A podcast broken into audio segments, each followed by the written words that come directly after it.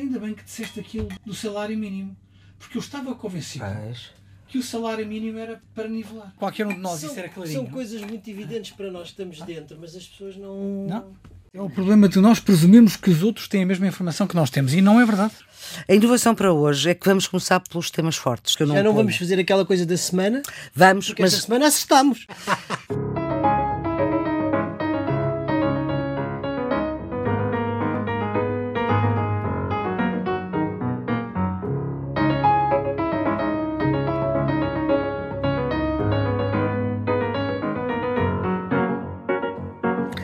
Ora, sejam então bem-vindos à 18ª edição do Geometria Variável, que já começou, como já puderam ver. A produção é da jornalista Ana Fernandes, os cuidados de emissão de Guilherme Marques, os residentes fixos Nuno Severiano Teixeira e Carlos Coelho. Viva, como é que estão? Olá. Muito bem. Bem, Muito obrigado. daqui a pouco já lá iremos à vossa previsão ah, da semana que passou. Tínhamos previsto falar da senhora van der Leyen em Portugal, a propósito do Conselho de Estado e de mais uma apresentação do Plano Costa Silva, o PRR, Plano de Recuperação e Resiliência. Mas o que talvez tenha mais surpreendido foi o tom da Presidente da Comissão Europeia nos elogios que fez no dia em que passou em Portugal. Desde a resposta que os portugueses deram à pandemia, e vou citar, humildade, responsabilidade, solidariedade e resistência, elogiou a decisão que qualificou de histórica do governo ao dar a cidadania temporária aos migrantes e refugiados para que pudessem aceder à segurança social e ao Serviço Nacional de Saúde. Lembrou a nossa história, citou Camões dizendo que Portugal é um país de grandes exploradores, de pioneiros que nunca temeram aventurar-se no desconhecido, um país que sempre navegou em águas desconhecidas e depois citou o verso de Camões, por mais nunca antes navegados. Também disse que os portugueses influenciaram durante séculos a Europa, de muitas formas, intelectualmente, culturalmente, politicamente e até como Sintra influenciou a obra do poeta Byron, Lord Byron ou do compositor Richard Strauss. Até foi uh, o Marquês de Pombal ao terremoto que podemos aprender com Lisboa como reconstruir melhor. E depois que Portugal tem a perfeita mistura entre a tradição e a modernidade, desde a Web Summit até aos heróis desportivos, ao jovem talento tecnológico, à energia limpa. Portugal é um exemplo brilhante nas renováveis, disse. Bom, eu já estou cansada de tantos elogios, mas isto é resultado de quê? É uma diplomacia portuguesa muito ativa e muito competente, é uma presidente que foi muito bem brifada, mas melhor que isto era impossível. É muito melhor que o melhor aluno, como dizia o Sr. Delors de Portugal quando foi do pacote em 1992. Não, é claramente uma gestão de simpatia. É o reconhecimento do trabalho feito primeiro. Vamos ser também eh, honestos relativamente a nós próprios. Eu acho que Portugal, de uma forma geral, tem estado bem na Europa e o Ursula von der Leyen reconhece-o. Mas também é um, um exercício de simpatia tendo em atenção a próxima presidência de Portugal, no próximo semestre. Mas tanta simpatia. Portugal vai. É um resultado disto tudo. E é também uma forma de dizer a outros países da Europa: se fizerem bem o vosso trabalho, também terão a simpatia da Comissão Europeia. Ursula von der Leyen, além de simpática com Portugal, foi muito clara naquilo que disse relativamente ao futuro, quer naquilo que disse em público, quer naquilo que disse em privado. Aquilo que aconteceu no Conselho de Estado foi uma reunião muito interessante, em que, tanto quanto sei, todos os conselheiros saíram muito bem impressionados com o Presidente da Comissão Europeia, mas onde ela foi talvez excessivamente otimista, porque ela está convencida que até ao final deste ano vai haver a ratificação da bazuca e eu acho vai passar pelos Parlamentos Nacionais. E eu é? acho que isto vai ter mais complicação, aliás, como já dissemos. Portanto, eu acho que ela veio dar simpatia, veio demonstrar que quer colaborar estreitamente com a nova presidência do Conselho, que será entre janeiro e junho do próximo ano, e reconhece aquilo que Portugal tem, tem feito bem. Isto significa, do meu ponto de vista, que há aí um sinal diplomático que a senhora van der Leyen quer dar de eh, aproximação e de reconhecimento. Eh, O facto de estar aqui 24 horas e, portanto, dois dias para um presidente da Comissão não é comum. Lembremos que muitas vezes os líderes políticos, sobretudo os das grandes das instituições europeias ou, ou dos maiores países, passam então duas horas e saem. É, Portanto, não, já, é uma reunião e já acabou. o facto de ficar um dia, um dia e meio em Portugal é já de si um sinal diplomático positivo. E depois a forma aberta, não é? Como elogiou em áreas que são áreas fundamentais. Mas note-se, são áreas em que Portugal tem, digamos, um trabalho feito e é reconhecido, mas que vai coincidir com boa parte da agenda da senhora van der Leyen, da Comissão. Ela elogia, e acho que isso tem sentido, a forma como Portugal saiu da crise do euro. Não é pouco, não é verdade, para uma presidente da Comissão que ainda por cima é alemã. Não é? Uhum. Em segundo lugar, a forma como geriu esta, esta pandemia e depois temas que são temas centrais, que é o Green Deal, o trabalho de Portugal na descarbonização da economia, é a digitalização, aliás citou o Web Summit, não é? O Web Summit, e, e a questão dos imigrantes e dos refugiados, que é um tema centralíssimo hoje na agenda europeia. Portanto, há aqui uma gestão diplomática de simpatia, mas há também o reconhecimento por parte da Comissão do trabalho que foi feito em Portugal, mas que coincide com a agenda uhum. política. Ora bem, a notícia vem por parte do Primeiro-Ministro ao dizer que Portugal não vai recorrer para já, e o para já é enquanto a situação do país, a situação económica não o permitir, não vai recorrer aos empréstimos que estavam previstos, portanto só vai buscar o dinheiro dos dinheiros a fundo perdido. Mesmo assim, nos próximos sete anos, Portugal vai receber os tais 15,3 mil milhões de euros a fundo perdido e depois vai também receber, por via do quadro financeiro plurianual, cerca cerca de 30 mil milhões de euros durante sete anos. Isto é a vaga eh, de dinheiro comunitário. Esta decisão de António Costa justifica-se? Sim, quer dizer, eu acho que a visita tem essa dimensão diplomática, mas tem uma dimensão muito importante política interna que tem a ver justamente com as declarações do Primeiro-Ministro. E declarações em duas áreas. Em primeiro lugar, esta relativa à utilização dos fundos e outra em que ele diz que Portugal não se pode dar enfim, ao luxo, que é, seria insano ter uma crise política. As duas têm relação e têm um profundo significado político. Em relação à, à questão dos fundos, Uh, isto significa que Portugal usará 15,3 mil milhões sob a forma de subvenção e que abdicará, pelo menos por agora, dos outros 15,7 mil milhões que seriam a título de empréstimo. Um bocadinho mais até do que estava previsto um inicialmente. Um bocadinho mais. Isto tem um profundo significado, porque quer dizer, sim, vamos recuperar a economia, é pelo menos como eu o leio. Sim, vamos recuperar a economia, sim, vamos utilizar estes fundos para a modernização da economia portuguesa, mas não vamos deixar de ter em consideração a consolidação das finanças públicas. Ou seja, esta modernização não se vai fazer à custa das finanças públicas. E isto é um sinal também muito político, muito importante, de que o governo não está uh, disposto a abdicar desse princípio que tem sido um princípio fundamental, uh, que o tem caracterizado, aliás, já caracterizou o governo anterior, e que eu acho que é importante uh, do ponto de vista da credibilidade financeira externa do país. Uhum. A notícia compreende-se, eu acho que é inteligente. O Primeiro-Ministro diz que, para já, não está a pensar em empréstimos, só vai concentrar-se nas subvenções.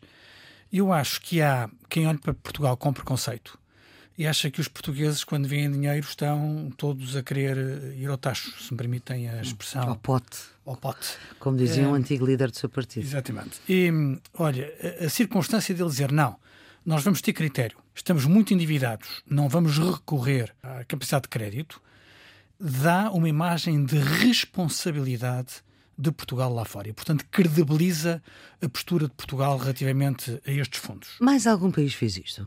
Não, eh, mas eh, saiba. que eu saiba não.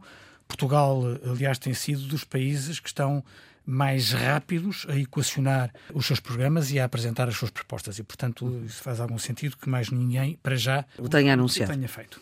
Em segundo lugar, vamos ser claros, sob o ponto de vista financeiro, também não há grande razão para fazer de outra maneira. Porque, ao nível a que o crédito está nas praças internacionais, a Europa não é uma grande mais-valia. Isto é, Portugal não beneficia de taxas muito melhores através da Europa do que aquilo que beneficia indo diretamente ao mercado. Portanto, não há aqui uma grande diferença que justifique a necessidade de recorrer ao crédito europeu. Em terceiro lugar, o Primeiro-Ministro tinha antes de nós a informação que veio a público ontem do Banco de Portugal. Nós estamos com o valor absoluto da dívida pública mais alto desde 1995.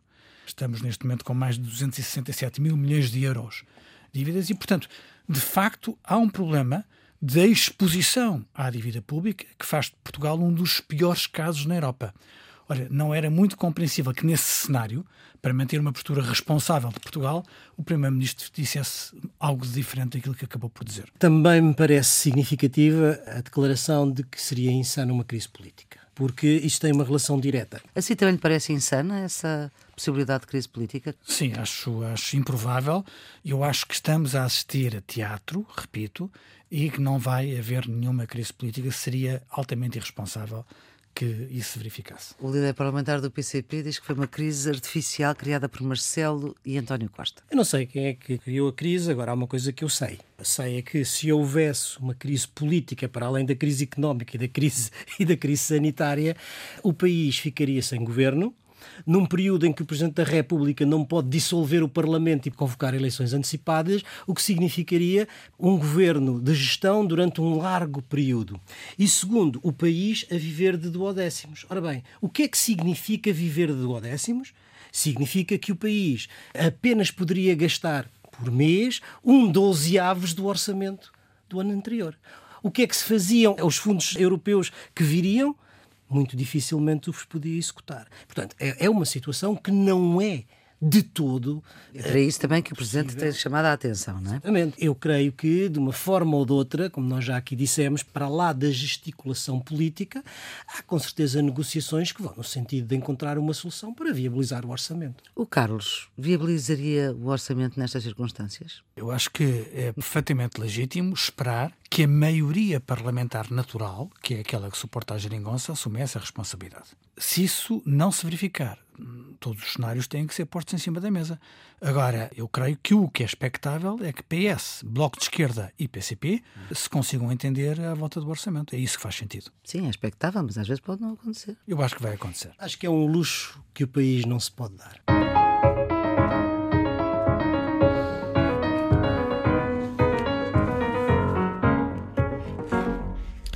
Geometria Variável, edição número 18, com Nuno Serena Teixeira e Carlos Coelho. Estamos a um mês e um dia das eleições americanas, que são a 3 de novembro, e vamos lembrar aquilo que pensávamos que íamos só falar nesta semana. Nos Estados Unidos, a continuação do, da campanha e a nomeação do novo juiz para o Supremo Tribunal, que dará uhum. seguramente uh, muito para, para comentar.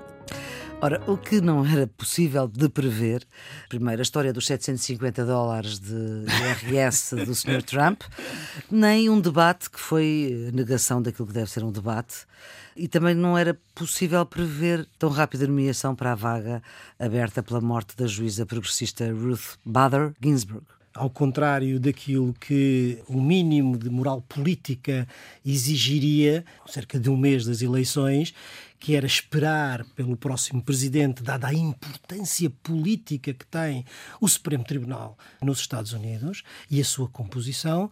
Aliás, o mesmo líder do Senado nas eleições anteriores esperou pela eleição do próximo presidente, neste caso Trump, para se fazer a nomeação. E agora não o fez. Com uma diferença significativa é que Obama foi confrontado com esta situação praticamente há um ano das eleições presidenciais e isto está a correr a 40 dias. 40 dias. A senhora é, é, RBG. É, sendo legal, é qualquer coisa que, do ponto de vista da ética política, viola enfim, a cultura política americana, as regras informais de cordialidade eh, política. Estamos a viver um momento feio, não é?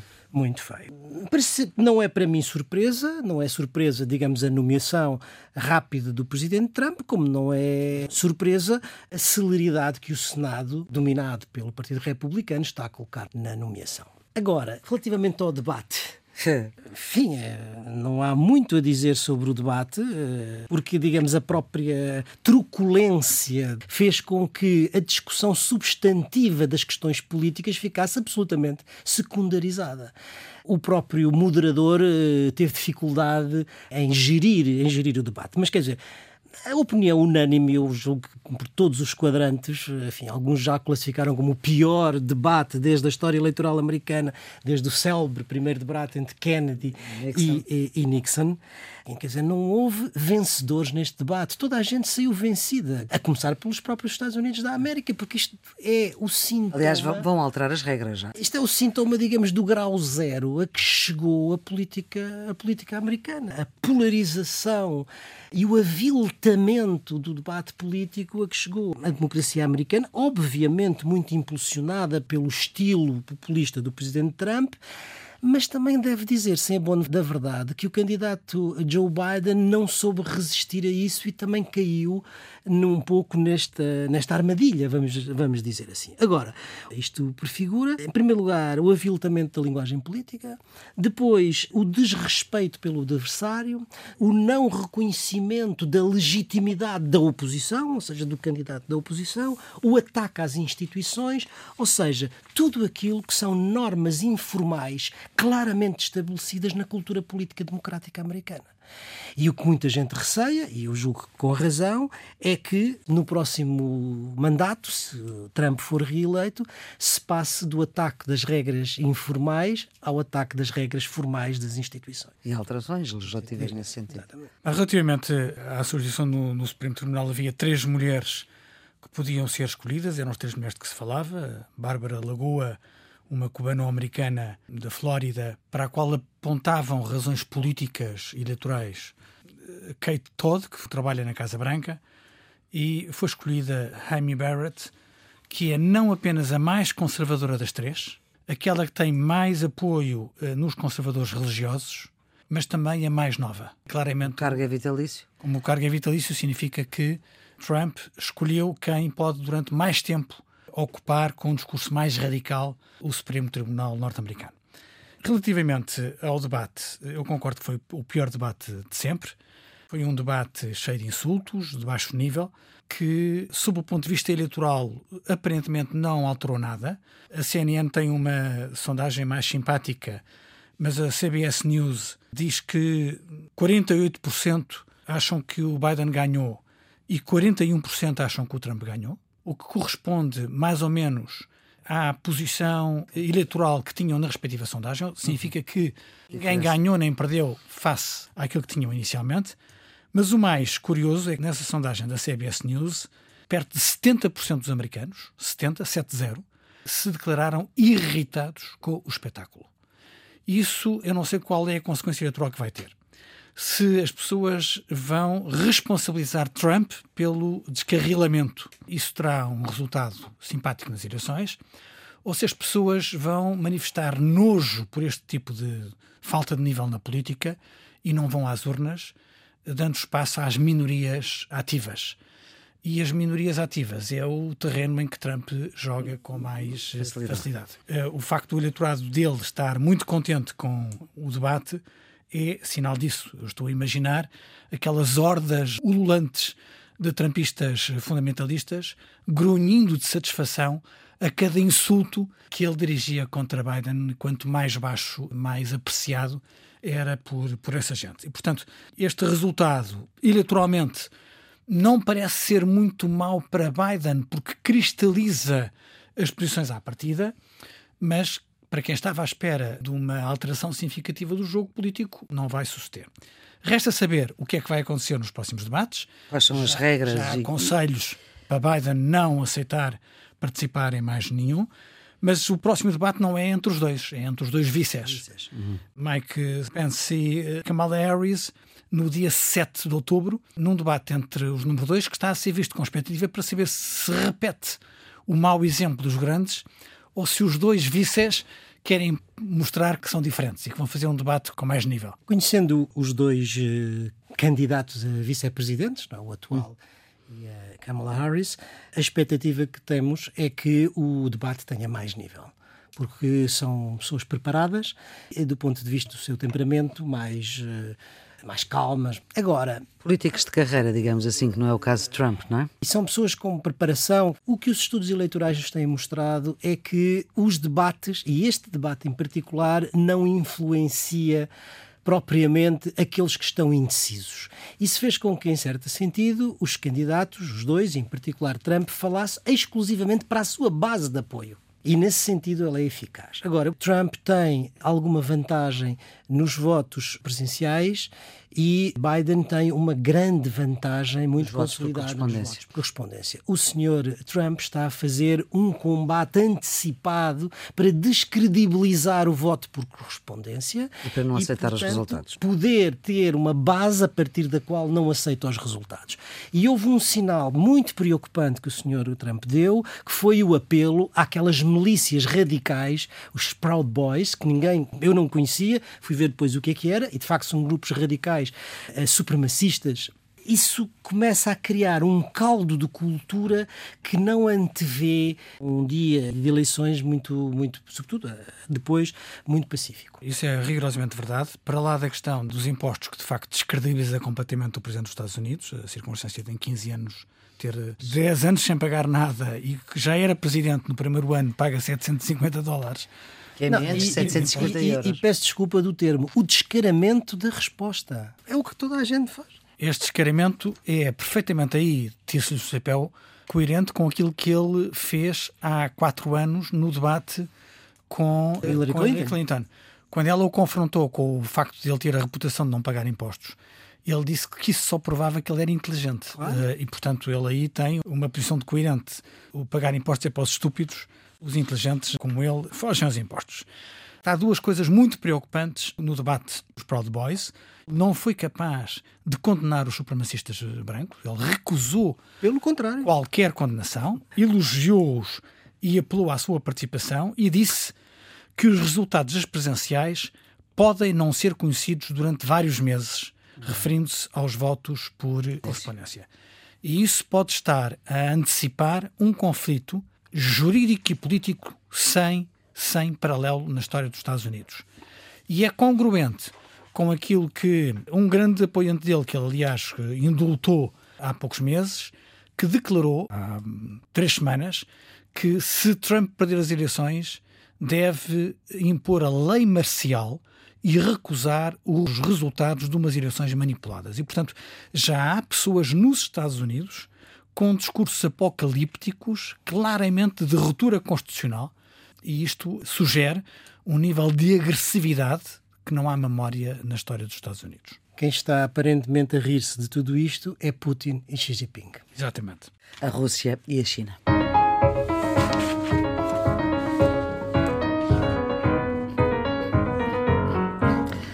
Antes de irmos aos bicudos redondos e quadrados, ainda vamos às vossas previsões para esta semana. São dois tópicos, Cimeira Europeia e salário mínimo. E sobre a Cimeira Europeia, o Nuno acertou na MUS, na conversa que temos sempre uh, depois da gravação do Geometria. Um é a reação à questão de Lukashenko, em Minsk, uhum. e outra é a posição da União Europeia sobre o conflito no Mediterrâneo Oriental. Uhum. Ora bem, e ficamos agora a saber que há este processo de infração contra o Reino Unido, que terão cerca de um mês para responder à Comissão Europeia. A senhora van der Leyen já vai dizer que não houve boa fé. É mais um elemento de preocupação e um espectro que paira sobre a questão do Brexit e que eh, não torna fácil a vida certamente para a União Europeia, mas eu acho que também não para o Reino Unido. Provavelmente a razão está na política interna inglesa e na posição política e na sobrevivência do Primeiro-Ministro Boris Johnson. Boris Johnson. Eu uh, achava que os comuns até podiam ter uh, feito alterações significativas à, iniciativa legislativa de Boris Johnson e corrigir o tiro. Quando diz os comuns, já a dizer os deputados no Parlamento os, inglês. No Parlamento inglês. Isso não aconteceu e a lei acabou por ser aprovada, embora agora eh, tenha o processo legislativo, ainda pode acontecer alguma coisa, mas eh, nesta votação foram quase 100 votos de diferença. Foram 340 votos a favor e 256 contra, eh, o que é uma margem muito mais larga do que aquilo que eu tinha antecipado. Em relação à Bielorrússia e à Turquia, parece que o sancionamento europeu está a avançar. Uh, os dois temas estão em cima da mesa do Conselho. Sabemos as dificuldades que houve no Conselho anterior por causa do veto de alguns Estados-membros. Vamos ver como é que se desenrola este, neste Conselho, sendo que isso é absolutamente fundamental para a União. E a Turquia está a pisar o risco, como se viu agora pela questão de... Agora no Karabakh? que uh, estão claramente. Uh, Conflito antiquíssimo, antiquíssimo, dos anos 90. Tem, que tem um acordo de paz, enfim, não é um acordo de paz, é um acordo de cessar-fogo que foi episodicamente violado, mas que tem sido mais ou menos constante desde 94 e agora a Turquia está a dizer que vai apoiar eh, a reconquista do, do território e tudo que seja contra os arménios eles estão dispostos a, a apoiar. Sendo que, que a Rússia fazer? apelou, digamos, à pacificação do conflito, toda a maneira entre os contendores está do lado da Arménia e, portanto, não são boas notícias para a estabilidade naquela região, que, relembre-se, é uma região vizinha da União Europeia. Portanto, estamos a falar da estabilidade da Europa tema do salário mínimo nacional, eh, sendo que eh, também se entronca, obviamente, com eh, o orçamento que está em discussão. A UGT acha que para 2021 tem de haver atualização, atualização à volta dos 30 euros. Para... Ah, não tem a ver com a altercação entre Rui Rio e António Costa no debate, que já não é quinzenal, mas no debate de vez em quando na Assembleia não, da República. Essa altercação entra neste. Uhum. Portanto, o que é que se passa?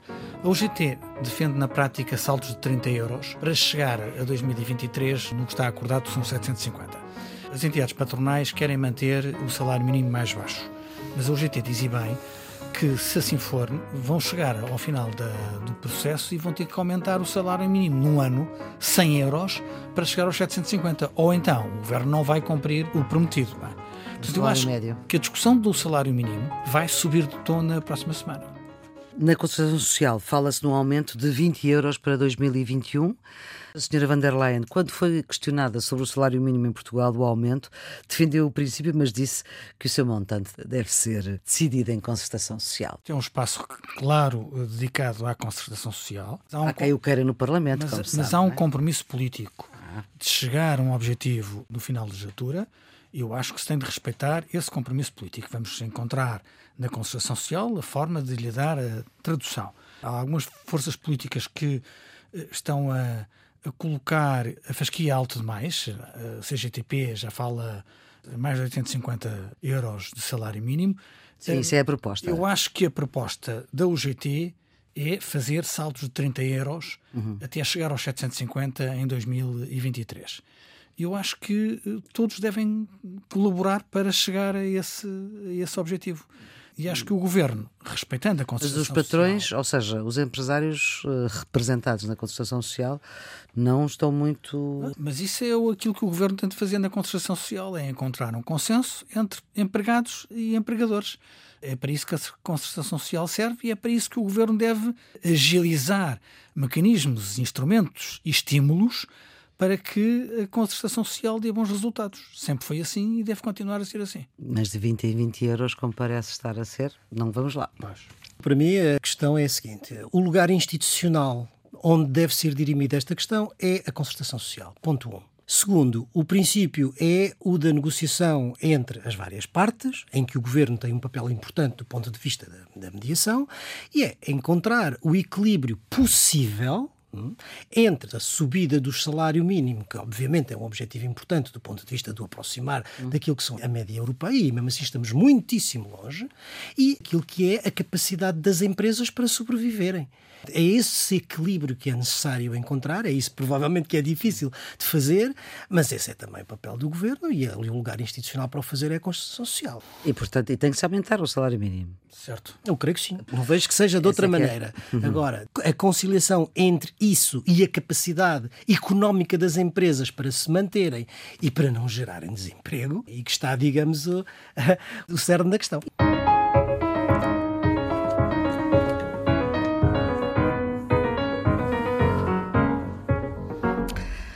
Vamos aos redondos, bicudos e quadrados. Quem começa? O meu bicudo é, esta semana vai para o Estado de Direito da União Europeia. Lembrar que o Estado de Direito é um dos princípios fundamentais da União Europeia e que em alguns países, em primeiro lugar a Hungria e a Polónia, está a ser posto em causa. Estão, aliás, sob processo de infração ao abrigo do artigo 7 do Tratado de Lisboa, mas a Comissão Europeia quinta-feira, publicou um relatório sobre o Estado de Direito na União e junta à Hungria e à Polónia países como a Roménia, a Croácia, a Eslovénia e a Bulgária, onde, em particular, a independência do Poder Judicial tem sofrido alguma erosão. Portugal, obviamente, não está neste grupo, mas não deixa de ter alguns reparos. O sistema judicial e o combate à corrupção. Combate à corrupção e o funcionamento do sistema judicial. O meu bicudo vai para o desperdício alimentar. Celebramos o primeiro Dia Internacional da Consciencialização sobre Perdas e Desperdício Alimentar. De acordo com os dados, em 2017, em Portugal, estima-se que eh, desperdiçámos um milhão de toneladas, ou seja, o equivalente a 100 quilos de alimentos por pessoa. Isso daria hoje para alimentar 380 mil pessoas identificadas em Portugal como carentes alimentares. 100 quilos por pessoa? 100 quilos por pessoa durante o ano. Na União Europeia, este desperdício atinge 88 milhões de toneladas. Ora bem, bicudos redondos. Numa semana em que morreu o Quino, o, o criador da Mafalda, o meu redondo vai para uh, o Isqueté e para o Plano Nacional de Leitura. Fizeram uma análise sobre os hábitos de leitura dos jovens, eh, que demonstra que os jovens leem cada vez menos e que as famílias têm influência nisso. Dizem, por exemplo, que os jovens que requisitam mais livros nas bibliotecas são aqueles que têm mais livros em casa. O estudo é muito interessante. Acho que era desejável que dessem um salto em frente e que estudassem também a forma de combater os efeitos nocivos da realidade que detectaram. Sr. Redondo? Numa semana em que o jornal Guardian chamou a atenção para as questões do racismo em Portugal, acho que vale a pena sublinhar uma coisa boa: o Afrolink. O Afrolink é um site que começou em 2019 como um grupo privado no Facebook e que agora tem uma casa própria, vamos dizer uhum. assim, e que é uma plataforma que foi lançada por Paula Cardoso e que junta profissionais de várias áreas, eh, das artes, das empresas, da ciência, etc., que são afrodescendentes, portugueses afrodescendentes, e que serve justamente para partilhar experiências, para valorizar competências, para fazer alianças, para apoiar negócios e, sobretudo, para mostrar que há entre a comunidade portuguesa afrodescendente elites que muitas vezes não são visíveis, mas que existem. E isso é uh, pelo mundo inteiro, não é? É, é baseado em Lisboa, Lisboa, mas que está aberto, enfim, eh, é World Wide Web. Ora, então vamos para os quadrados. O meu quadrado é o Covid. Nós, eh, no mundo inteiro, já ultrapassamos um milhão de mortos e a realidade é que as infecções estão a disparar. Portugal ainda não chegou aos mil novos infectados por dia, mas estamos, estamos perto, já tivemos mais de 900. Em Espanha, aqui ao lado, estamos a falar de 11 mil por dia. França já chegou a 16 mil novos por dia. E há uh, situações mais complicadas, como na Índia, com mais de 80 mil por dia. Os Estados Unidos, mais de 40 mil por dia. E o Brasil, com mais de 30 mil por dia. Ao acrescentar uma dimensão quantitativa, que era o número de mortos, que era o número de infectados, há também um conjunto de manifestações preocupantes de falta de civismo. Em Espanha tem havido até conflitos de natureza política entre o governo central e os responsáveis de Madrid, mas no Reino Unido houve manifestações que envolveram violência de manifestantes contra a polícia, porque há um conjunto significativo de pessoas a considerarem que isto do Covid é uma invenção dos jornais. E as parangonas na manifestação dizem isso. Trata-se de fake news, trata-se de invenção jornalística.